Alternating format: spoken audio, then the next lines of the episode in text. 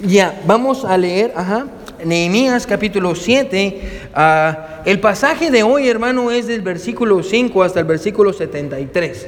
Amén. La buena noticia, ¿se recuerdan que les dije la semana pasada? Versículos, sí, cuando el pasaje es corto, la predicación es corta. Pero hoy vamos a cubrir casi 65 versículos, amén. Y, imagínense que ahora vamos a salir. Ah, pero solo vamos a leer versículo 5 y después vamos a ir viendo algunos versículos ahí. La palabra de Dios dice así, quiero que me sigan.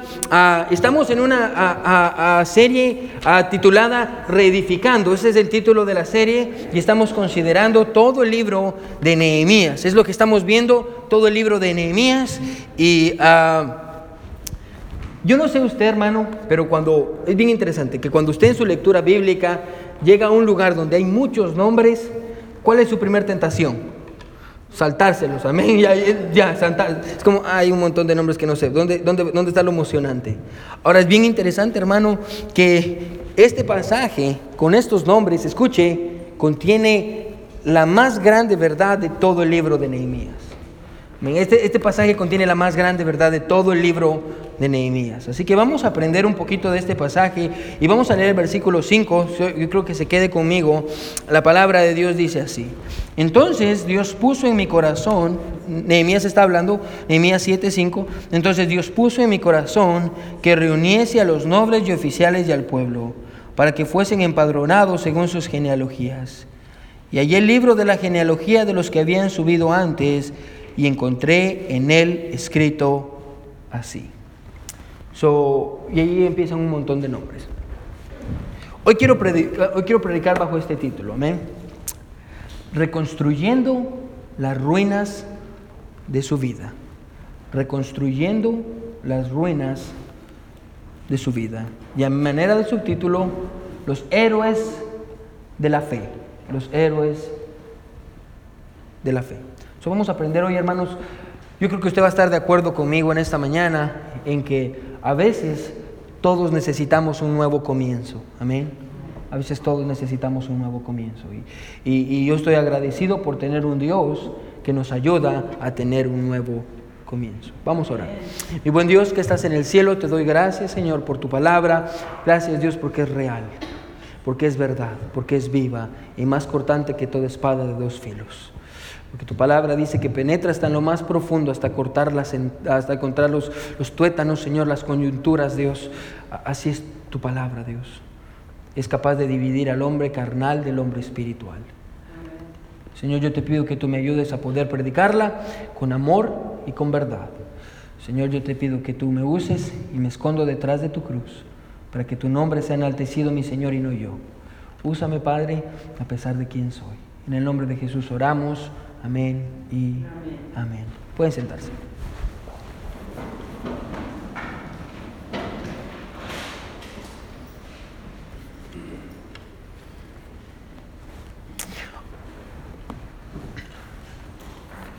Bueno, yo creo que no hace falta, hermanos, que, que levante la mano usted en esta mañana.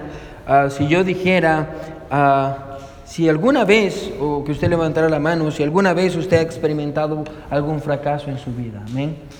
Todos hemos experimentado fracasos en nuestras vidas. y no hay nada, hermano, honestamente, hermano, no hay nada malo con fracasar. Todos hemos estado ahí. Ah, ah, no hay nada de malo con fracasar. El problema, hermano, es que muchas veces permitimos ah, que los fracasos nos esclavicen y somos esclavos de los fracasos. Y, y al punto, hermano, en el, en el, que no disfrutamos la vida ah, por estar pensando en el hubiera. Hermano, el hubiera es una palabra ah, mortal. El hubiera, hubiera sido un mejor esposo, hubiera sido una mejor esposa. Hubiera sido un mejor hijo, hubiera sido una mejor mamá, hubiera sido un mejor papá, hubiera, hubiera elegido mejor, hubiera, ah, no hubiera hecho esto. Hermano, tristemente, déjeme decirle en esta mañana, hermano, que el hubiera no existe. El hubiera no existe. Ah, muchas veces nos quedamos atrapados en nuestros fracasos y tal vez perdemos el trabajo y nos sentimos atrapados pensando, no sé qué voy a hacer para vivir o, para comer, o tal vez nos casamos solo para descubrir que el matrimonio es un fracaso ah, y, puede terminar o terminó en divorcio y, o probablemente tal vez pueda sobrevivir, pero, pero es muy difícil que sobreviva con una cadena interminable de discusiones y peleas y pleitos. Terminamos una amistad ah, y tal vez nosotros le fallamos a ellos o ellos nos fallaron a nosotros y, tal vez en un negocio, tal vez en una carrera. Ah, hermano, todos fracasamos en la vida. Pero aún así Jesús, quiero que escuche, dice en Juan 10:10, 10, escuche, yo he venido para que tengan vida y para que la tengan en abundancia. A pesar de nuestros fracasos, bueno, Dios siempre, escuche, Dios siempre nos va a dar un nuevo comienzo. Siempre, siempre. En Cristo siempre tenemos un nuevo comienzo. Y es de eso que se va a tratar el pasaje en esta mañana. La semana pasada dijimos lo siguiente, hermano, para poder entender el capítulo 7 de Nehemías, recuerde, este es el, sermón número 16, 17, ah, perdón, de nuestra serie de sermones a lo largo de Nehemías. Si usted quiere escuchar el resto o los otros, ahí están en la aplicación ah, y, usted puede escuchar los, otros. Pero hemos dicho, hermano, que ah, para entender el capítulo 7 de Nehemías es necesario entender el final del capítulo 6. Ahora, ¿qué pasa al final del capítulo 6? Ahora, al, final del capítulo 6, la Biblia nos enseña que el, enemigo de Israel, escuche, está teniendo una relación con el pueblo de Dios. Amén. Ah, el, enemigo está manteniendo una relación con, el pueblo ah, de Dios. Y, encontramos que el pueblo de Israel estaba teniendo comunicación con el enemigo. A propósito, déjeme decirle algo en esta mañana. La manera más rápida de perder todo lo que Dios le ha dado y le quiere dar es comenzar a tener una relación con el enemigo. Si no, pregúntele a Eva. Amén. ¿Cómo perdió todo lo que ella tenía cuando ella decidió empezar a hablar con la serpiente? Amén. Usted quiere perder todo lo que Dios le ha dado y todo lo que Dios le va a dar, hermano, empiece a tener una relación con el enemigo. Y la Biblia dice que el pueblo de Israel empezó a tener una relación con Tobías. Tobías el amonita. Solo estoy resumiendo un poco del capítulo 6. Tobías el Armonita era una persona que odiaba al pueblo de Israel. No quería al pueblo de Israel y, quería destruir al pueblo de Israel. Pero la Biblia dice que empezó a tener una relación con el pueblo de Israel. ¿Por qué? Quiero que me siga. Porque encontramos la semana pasada, escuche, encontramos la semana pasada, bueno, hace dos semanas encontramos que Tobías se había casado con una mujer judía. La mujer judía no tenía, recuerde, dijimos esto, que cristianos no se casan con personas que no son cristianas. Es un principio bíblico. Creyentes no se casan con personas que son incrédulas. Y, y Dios lo había prohibido, pero esta mujer no hizo caso. Y ahora escuche, su desobediencia se convirtió en una puerta para que Satanás o el enemigo en este caso entrara. Y, hermano, dijimos esto y dijimos esta verdad hace algunas semanas y dijimos que, hermano, Satanás solo necesita una puerta abierta en nuestras vidas para terminar tratando la manera de tener control de nosotros. Satanás solo necesita una puerta abierta y puede ser la amargura, como vimos hoy en la escuela dominical, la falta de perdón, la desobediencia a sus padres o, o usted está viendo cosas que no debería de ver. Pero el punto es este, hermano, la desobediencia, Satanás solo necesita una puerta abierta para entrar y destruir su vida. Solo lo que encontramos aquí es esto. Entonces, Nehemías sabe, Nehemías sabe que, bueno, personas de Judá están teniendo comunicación con el enemigo, entonces Nehemías sabe qué puedo hacer. Incluso si usted lee, hermano, el versículo, ah, el versículo 19 del capítulo 6, no vaya ahí, va a encontrar que el enemigo empezó a desanimar a sus líderes, empezó a desanimar a Nehemías ah, para evitar que Nehemías siguiera edificando y, y siguiera haciendo lo que Dios quería que hiciera. Ahora, Nehemías sabía qué estaba pasando. Así que Nehemías va a hacer dos cosas. Escuche, quédese conmigo. La primera cosa que hizo, y lo vimos la semana pasada, fue que Nehemías dijo, ok, para evitar que el enemigo tenga esta comunicación y tenga una puerta abierta, lo que voy a hacer es esto. Voy a designar hombres, ¿se recuerda? Hombres fieles y hombres verdaderos y con temor de Dios en su corazón, y los voy a poner en la puerta para guardar la puerta. Y todos los hombres en sus casas van a estar listos y van a guardar sus casas. Y dijimos esta verdad, ¿por qué? Porque el pueblo de Dios era precioso. Era precioso para Dios. Y dijimos esto, que lo que es precioso para Dios debería de ser guardado. Amén. Y hablamos acerca del matrimonio, y hablamos acerca de la pureza, y hablamos acerca de nuestra iglesia y la familia, y cómo deberíamos de guardar lo que es precioso para Dios. Pero ahora encontramos la segunda cosa que Nehemías va a hacer. Ahora Nehemías va a hacer una segunda cosa para tratar la manera de guardar al pueblo de esta invasión del enemigo. Y la segunda cosa que Nehemías va a hacer, escuche, es empadronar a todo el pueblo de Israel basados en su genealogía. ¿Por qué? Muy sencillo, porque Nehemías quería comprobar quiénes verdaderamente, escuche, eran del pueblo de Dios y quiénes eran unos impostores. Lo que Nehemías iba a hacer era que iba a pasar literalmente con cada persona del pueblo y le iba a preguntar, ok, ahí ven quién es su mamá. Mi mamá es hermana Soledad, ok, hermana Soledad, ¿quién es su papá? Mi papá es esto, ok, y así, o oh, si aparece en la lista, o si ustedes son judíos, se pueden quedar aquí. Entonces iba con el siguiente, hermano, ¿quién es su papá? Muy bien. O si y el papá de su papá, muy bien, ustedes sí aparecen en la lista.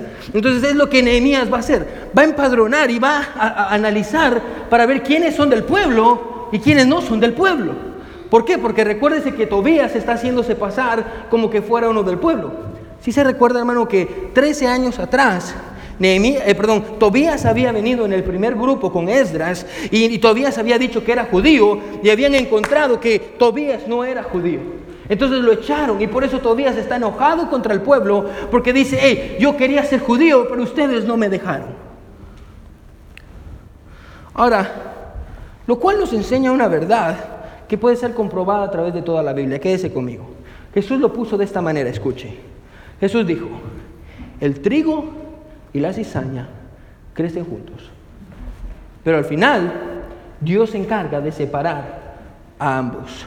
La idea es esta, ponga atención de lo que Nehemías está haciendo aquí, la idea es esta. Cristianos verdaderos y cristianos falsos crecen en el mismo lugar, pero al final Dios siempre se encarga de separarlos. Warren Worsby dice esto, dice, en la misma iglesia donde Dios planta cristianos verdaderos, Satanás se encarga de plantar cristianos falsos en cada iglesia, en cada iglesia. Y, y, hermano, no me alcanzan los dedos de las manos y los dedos de los pies para contar la cantidad de personas que han venido a nuestra iglesia. Llevamos apenas un año desde que la comenzamos, amén. Empezamos en la casa de mis suegros y, con un grupito de hermanos y Dios ya nos dio más personas. Y, pero no me alcanza para contar la cantidad de personas que han venido y dicen, pastor, yo quiero servir a Dios. Y vienen a la iglesia y se sientan y, quieren servir y quieren estar con nosotros y, nosotros los miramos y nos animamos y dicen, pastor, yo me encanta la predicación, me encanta la iglesia, me siento bien a gusto aquí. Y de pronto algo pasa y ya no quieren saber nada de la iglesia. Y se van. Y están enojados. Y dicen, ay, es que ese pastor me cae mal, es que la hermana fulanita de tal y, el hermano fulanito de tal y, y, ya no vuelven a regresar. Ahora, el problema, hermano, es que muchos de nosotros nos sentimos desanimados. Y, nos sentimos desanimados al ver que otros se alejan de Dios y regresan a su antigua vida. Amén. Ahora déjeme recordarle en esta mañana, hermano, que Jesús mismo dijo que esto iba a suceder. El trigo y la cizaña crecen juntos, pero Dios se encarga de separar a ambos Así que, escuche, no es su trabajo o mi trabajo preocuparme o preocuparnos o juzgar quiénes son cristianos verdaderos y quiénes son cristianos falsos. Hermano, ese es el trabajo de Dios. Déjeme decirle esto, ¿sí? Hermano, no se preocupe por quién es un cristiano verdadero y quién es un cristiano falso. Preocúpese usted por caminar con Dios. Preocúpese usted por venir a la iglesia. Preocúpese usted por guardar su santidad. Preocúpese usted por andar en la voluntad de Dios. No se preocupe por otros. Amén. Hermano, que Dios tiene control sobre quiénes son de Él y quiénes no. ¿Cuál es nuestro trabajo? Mi trabajo es predicarle a usted y tener comida fresca para usted cada vez que usted viene. Y su trabajo es venir. Y Dios se va a encargar de traer a gente y quitar gente. Amén. Porque Dios quiere comprobar quiénes son de Él y quiénes no son de Él. Es lo que Nehemías está haciendo aquí. Va a comprobar quiénes son del pueblo y quiénes no son del pueblo. Pero quiero que entendamos que tal vez usted se pregunta, bueno, pastor, ¿de dónde le nació eso a, a, Nehemías? ¿De dónde Nehemías salió como, mm, vamos, a, vamos a hacer un censo, vamos a empadronar a todos? Quiero que ponga atención porque es un detalle muy pequeño, pero tiene una, gran aplicación. Miren lo que es el versículo 5, la primera parte. ¿Sí está conmigo? Amén. Miren lo que dice la primera parte. ¿Cómo empieza? Entonces, ¿qué dice? Puso qué? En mi corazón. Paremos ahí. Entonces puso Dios en mi corazón. Antes de avanzar, hermano, quiero que paremos aquí y entendamos, escuche, que era evidente que Nehemías estaba siguiendo el liderazgo de Dios en su corazón. Desde el momento, hermano, que él dejó el palacio del rey allá en Persia, desde ese momento ah, él, decidió seguir lo que Dios ponía en su corazón. Ahora déjeme explicarle algo que es bien importante aquí y todos necesitamos más de alguna vez en nuestra vida. Escuche, ¿sí? ¿Cómo es que Dios guía a una persona? ¿Cómo, Dios guía a una persona? ¿cómo, ¿Cómo Dios hace que una persona haga lo que Él dice? Bueno, escuche, puede ser a través del Espíritu Santo, pero escuche qué es lo que Dios hace. La manera en la que Dios guía a una persona es a través de su palabra. Amén. Si la Biblia dice que no debería de hacerlo y usted lo hace, usted no está siguiendo la dirección de Dios. Por ejemplo, vamos a poner un ejemplo bien, bien, bien sencillo aquí. La Biblia dice en Proverbios que si, a propósito, usted debería de leer por lo menos un proverbio diario. Amén. Si usted quiere ser sabio. 31 proverbios, 31 días. Un proverbio al día, hermano, es una buena medicina. Amén. Muy buena medicina. Proverbios dice esto, usted va a, ser, va a tener la sabiduría de Dios. Escuche, quédese conmigo. Por ejemplo, Proverbios dice esto, que si usted le responde al necio en su necedad, usted no va a ser sabio. Usted va a ser necio.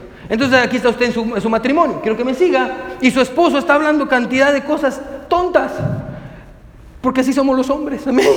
Y ahí está usted, hermana, y usted mira y dice, ah, le voy a decir un par de cosas y lo voy a dejar callado. ¿Dios la está guiando a eso? No, Dios la está guiando a que se quede callada y no le responda al necio en su necedad. Amén. Es lo que dice, por ejemplo, jóvenes, muy sencillo. Usted dice, oh, mire este jovencito, voy, está bien guapo. Amén. Vamos a poner a Ivan. Look at Ivan, man. Es un deportista. A él le gusta jugar fútbol y viene golpeado, aunque falta en la iglesia, pero es guapo, amén. Ya, y usted dice, ah, pero digamos esto, que Ivan no es cristiano. Y usted lo encuentra en la escuela y usted dice, niñas dice, oh, look at him, is so cute. Y usted dice, oh, yo quisiera salir con él. Hey, la Biblia dice esto, quiero que me siga, que Dios no quiere que citemos personas que no son cristianas. Entonces, ¿será que Dios la está guiando a eso? no. Bien sencillo, hermano, escuche esto. Dios nunca, balance, Dios nunca lo va a guiar a un lugar donde Dios lo contradiga en su palabra. Dios no se contradice, pero ahora yo entiendo algunas cosas. Escuche, hay muchas áreas que son grises en la Biblia. ¿Qué son áreas grises? Que ni son blancas ni son negras. Por ejemplo, ¿debemos adoptar? ¿Es bueno adoptar? Otra área, ¿Debería de tener cable en mi casa? ¿Debería de tener Facebook, Twitter, Instagram? ¿Debería de tener eso? ¿Debería de tener redes sociales? ¿Debería de, aceptar este trabajo? ¿No debería de comprar esta casa? ¿Debería de comprar este carro? Hermano, hay muchas áreas en la Biblia, escuche, que no son blancas ni son negras, son grises. Ah, en la Biblia no dice nada. Entonces, escuche, cuando la Biblia no tiene un precepto, una enseñanza, un principio claro, deberíamos de aprender una cosa. Escuche, deberíamos de aprender a seguir los impulsos y las cosas que Dios pone en nuestro corazón. Porque Dios va a mover nuestro corazón. Por ejemplo, quédese conmigo. Cuando usted tiene que tomar una decisión importante en su vida y usted no sabe qué hacer, bueno, Dios le va a poner en el corazón qué es lo correcto hacer. Dios, Dios se lo va a poner en el corazón. Ah, por ejemplo, un trabajo y usted dice, voy, yo no sé qué seguir en el college. Hey, Dios le va a poner en el corazón qué es lo correcto hacer. A propósito, yo les enseño a los jóvenes que cuando salen del high school deberían de ir por lo menos un año a un colegio bíblico para ver qué es la voluntad de Dios y después estudiar en la universidad lo que ellos quieran. Porque tal vez ese año en el colegio bíblico Dios los va a llamar para el ministerio.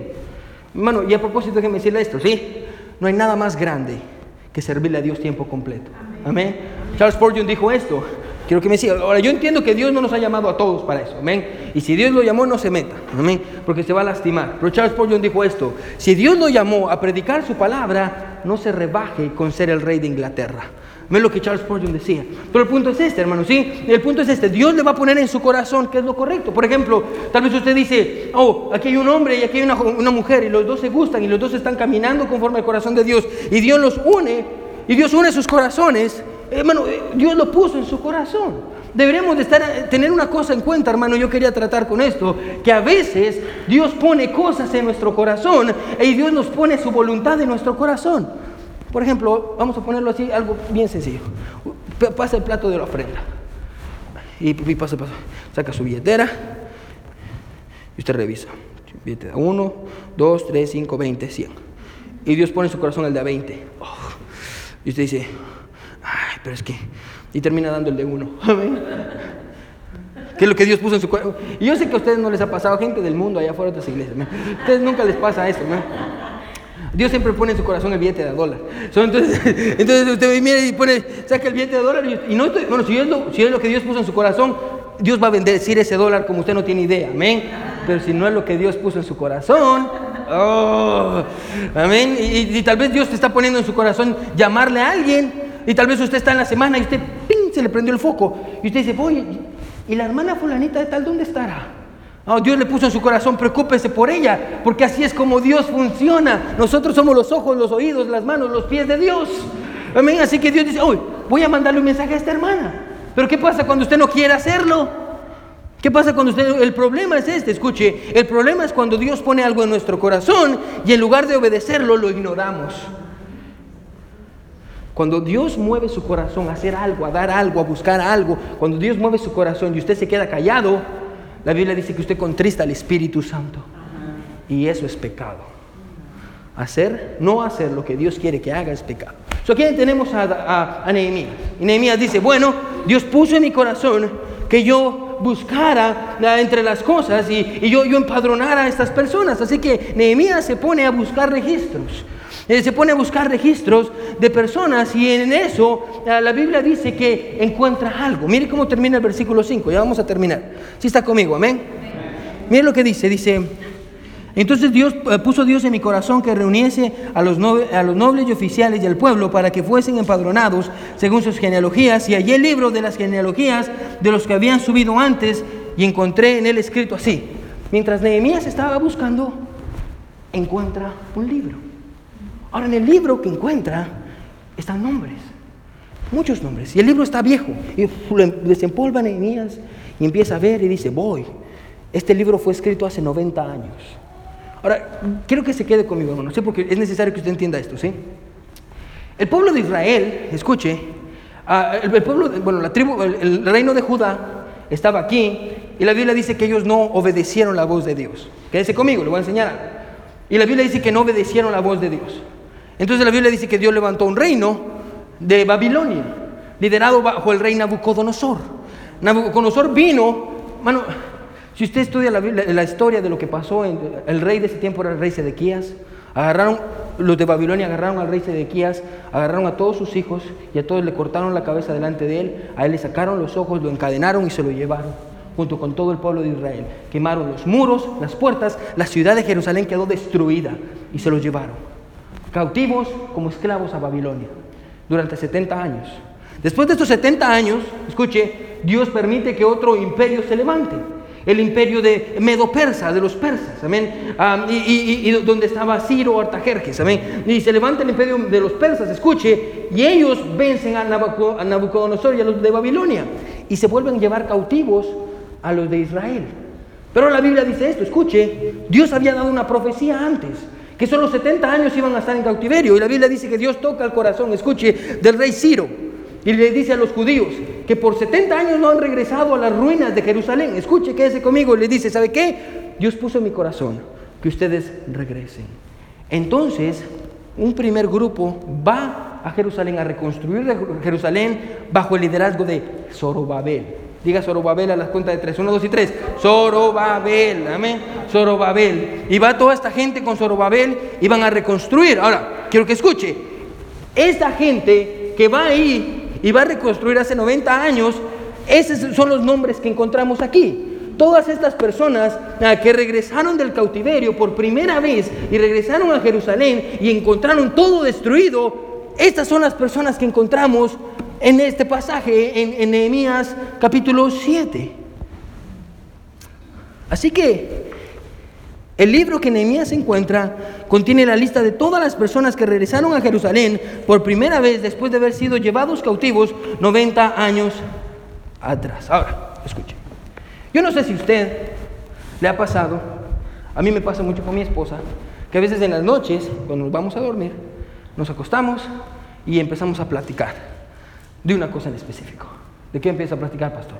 De mis hijos, de lo que mis hijos hicieron durante el día y nos, acostamos y, por ejemplo fue el cumpleaños de James y nos acostamos y empezamos a hablar. Oh, boys, y James hizo esto así. Ah, y John ya vio que John se comió no sé cuántas tortillas.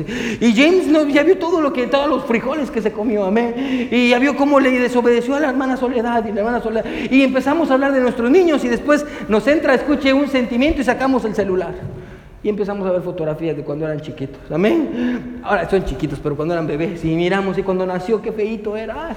Ah, y, tal, vez, eh, tal vez no le pase a usted, pero tal vez usted tiene un, una. Ah, ¿Cómo se llaman las fotografías?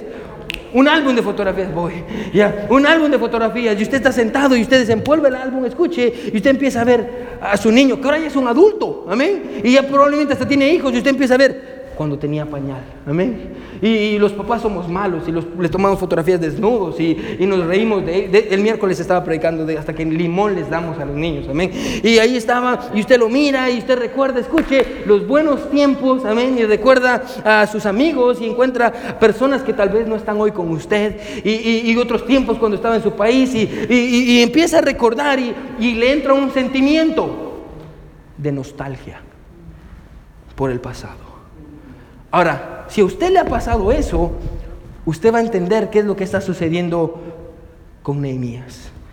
Porque ese sentimiento de nostalgia que a veces sentimos al recordar el pasado, escuche, es el sentimiento de nostalgia que Nehemías está sintiendo al ver los nombres de las personas que están aquí. Nehemías empieza a sentir nostalgia. ¿Por qué? Escuche, quédese conmigo, porque gracias al sacrificio que estas personas hicieron en el pasado, ahora el pueblo de Israel podía tener un futuro. Gracias al sacrificio de estas personas. Hermano, esta no es una, escuche, esta no solo es una lista de nombres comunes y corrientes. Estos son los héroes de la fe que habían dejado todo lo que tenían en Persia y habían regresado a una ciudad que estaba en completo desastre, en ruinas, y ellos habían regresado para construir una vez más esta ciudad. Estos son los héroes de la fe. Esta es más que una lista. Y trayendo la lista del pasado, Nehemías, escuche esto, quédese conmigo, busca llamar la atención del pueblo en el presente hacia tres áreas, bien sencillas. Vamos a resumir esta lista de todos estos nombres y vamos a resaltar tres cosas que Nehemías quería resaltar. La primera es el servicio del pueblo. Quiero, mire, conmigo lo que dice el versículo 39. Solo mire qué dice. Si está conmigo, amén.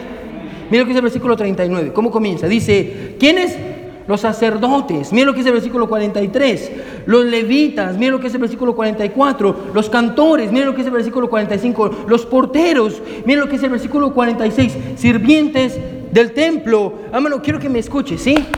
Lo primero que Nehemías muestra es esto.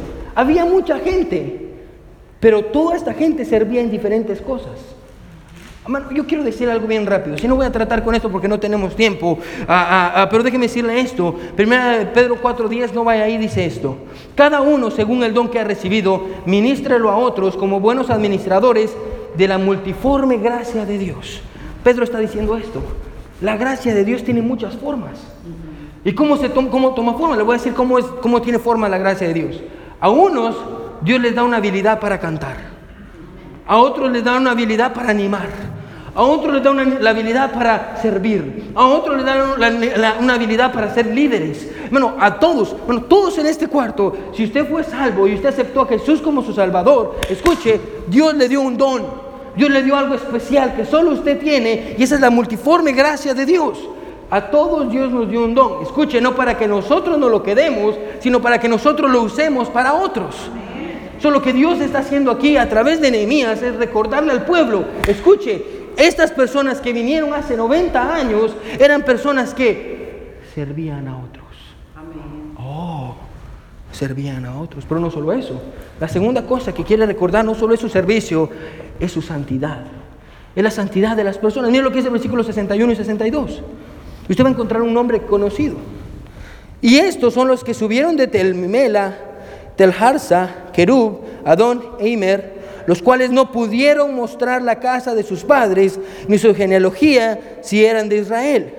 Los hijos de Delaya, los hijos de Tobías y los hijos de Necoda, 640, ¿cuántos? Y dos. 642 personas no pudieron demostrar que eran judías. Ahora, ¿sabe qué es lo que ellos hicieron cuando no pudieron demostrar que eran judíos? Escuche, ellos los sacaron. Ellos los sacaron. ¿Por qué? Ponga atención, porque ellos, este no es un tema de racismo.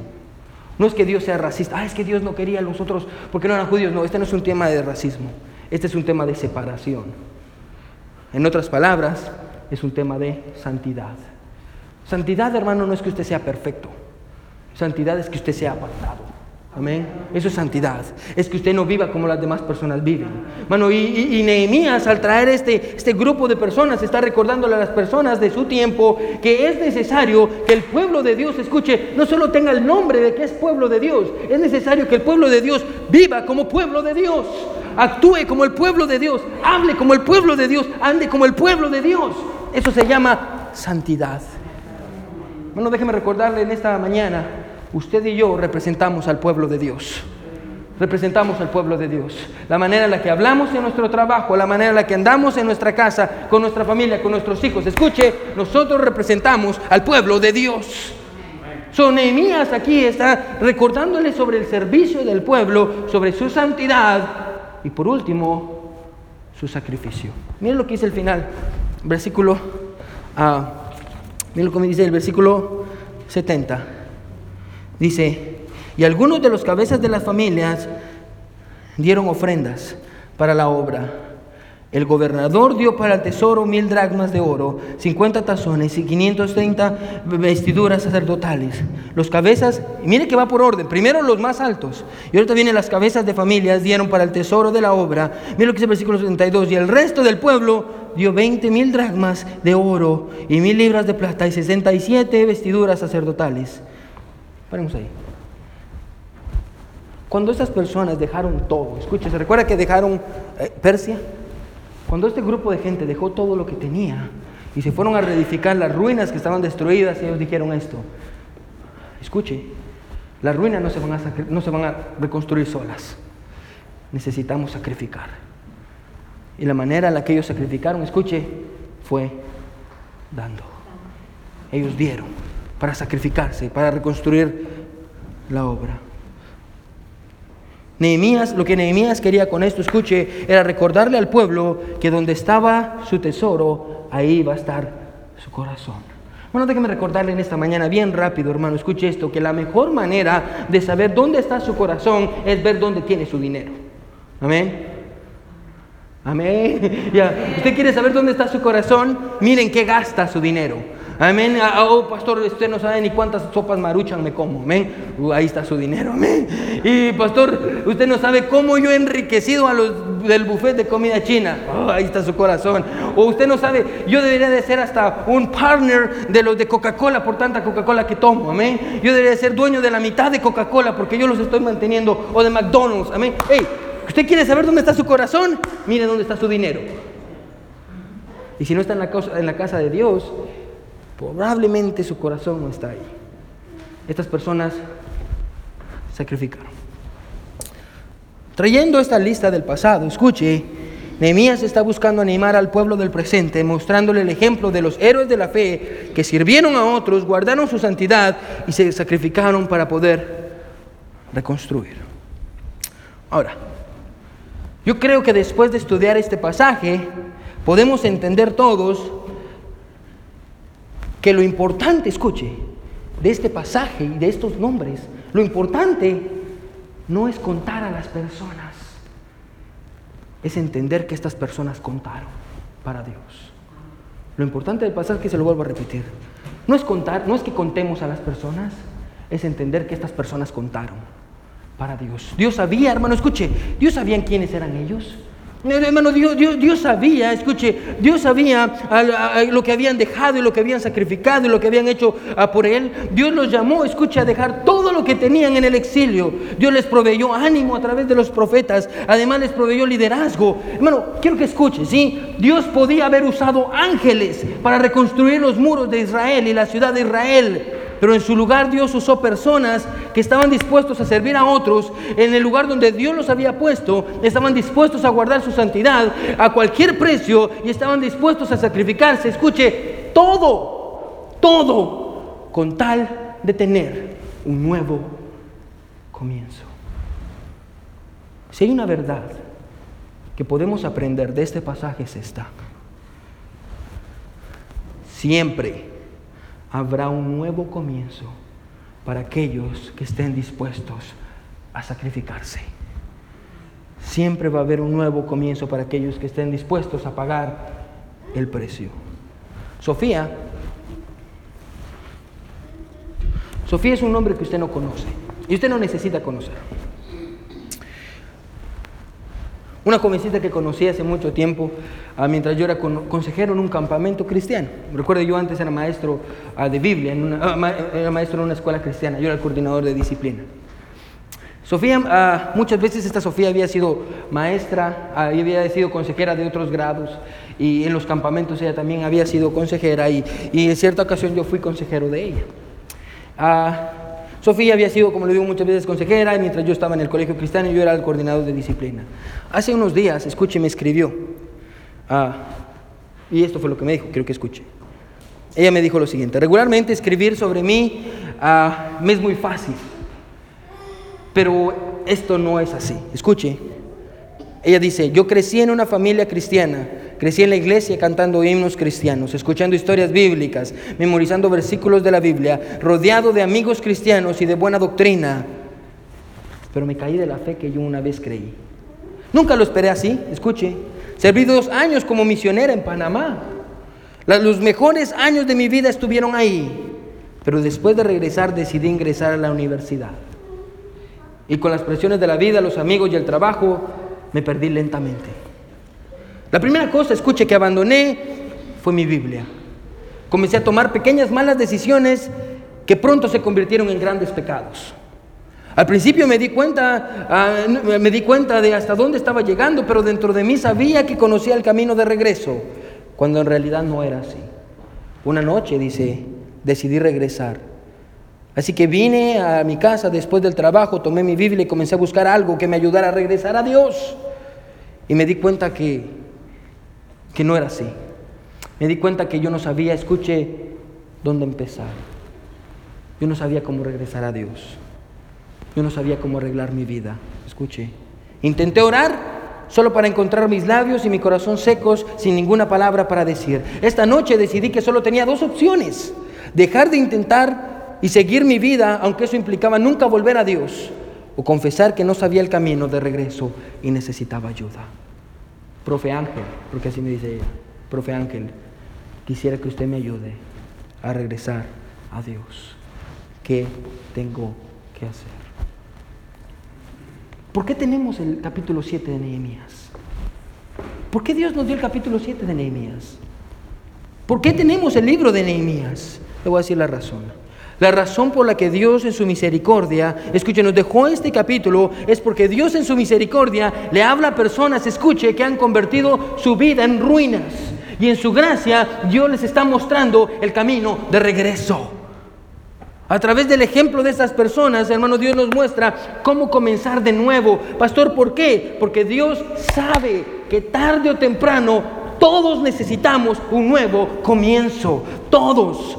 No, Satanás, el mundo en el que vivimos, nuestra naturaleza, nuestras malas decisiones, nuestra poca sabiduría, nuestras malas influencias, tarde o temprano, tarde o temprano nos van a llevar a un lugar de ruinas.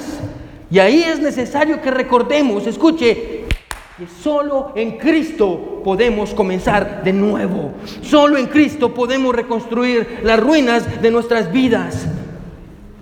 Yo no sé quién necesita esto hoy, pero sí estoy seguro que todo lo podemos necesitar mañana.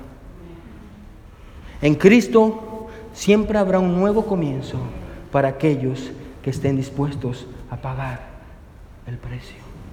Para aquellos, escuche, que estén dispuestos a querer comenzar, porque no es fácil.